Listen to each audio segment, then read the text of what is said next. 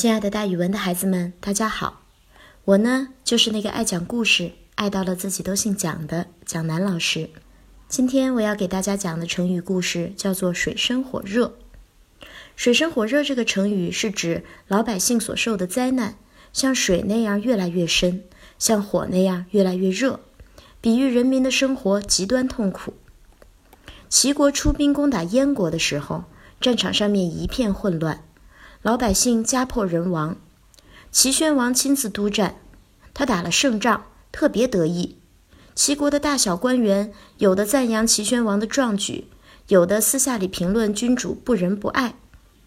孟子是个大学问家，他历来主张仁爱，反对战争。看到眼前百姓流离失所的景象，他当然很不高兴。齐宣王凯旋归来，设酒宴招待文武百官的时候。齐宣王说：“有人对我攻打燕国有意见，现在我五十天就征服了他们，你们看，这不是天意吗？”群臣们一声不吭，你看看我，我看看你，谁也不敢说话。于是齐宣王说：“孟子，你倒是说说看。”齐宣王是有点咄咄逼人的。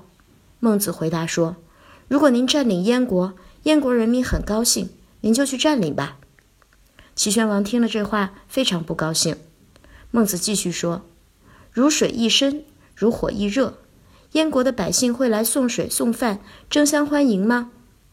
也就是说，如果燕国的百姓们现在的痛苦像水一样越来越深，像火一样越来越热，他们会欢迎您吗？所以，成语‘水深火热’的本意是使水更加深，使火更加热，比喻人民生活极端痛苦。”如处在深水热火之中，所以这个成语之后被我们用来表明老百姓所受的灾难，比喻人民的生活是非常痛苦的。